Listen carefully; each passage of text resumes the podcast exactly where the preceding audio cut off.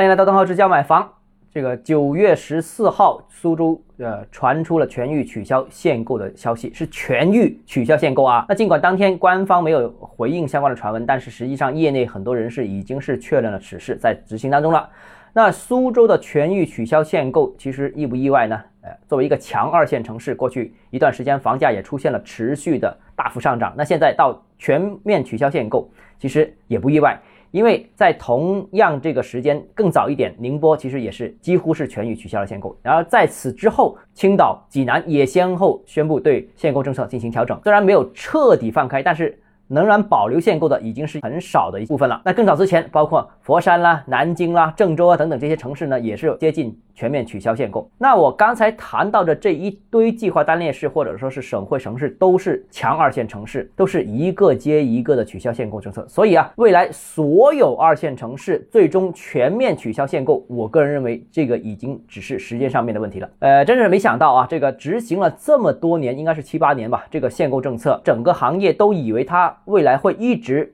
存在下去，一直持续下去，成为中国楼市一个最基本的政策，一个楼市当中最基本的标配。但是实际上，突然间啊，各地一下子就放松取消，既没有想到这个可能，也没有想到发展的速度是如此之快。那接下来。我觉得要看看一线城市了，一线城市到底怎么调控、怎么松绑啊？坊间传闻的消息啊，这个可能管理层不一定允许一线城市取消限购，但是一线城市部分的销售低迷仍然存在，这个也存在着政策调控的这样一个可能。至少我认为啊，外围区域针对人才购房啊，或者说是核心城区针对一些呃特定家庭的购买力的释放，我认为还是有可能的。那所以啊，今年剩下的。这个两三个月，重点看一线城市，一线城市能复苏，我认为二三四线城市才有机会。一线城市不复苏，标杆不复苏，其他城市很难有很好的表现。好了，今天节目到这里啊，如果你个人购房有其他疑问想跟我交流的话，欢迎私信我或者添加我个人微信，账号是教买房六个字拼音首字母小写就是微信号 d h e z j m f，我们明天见。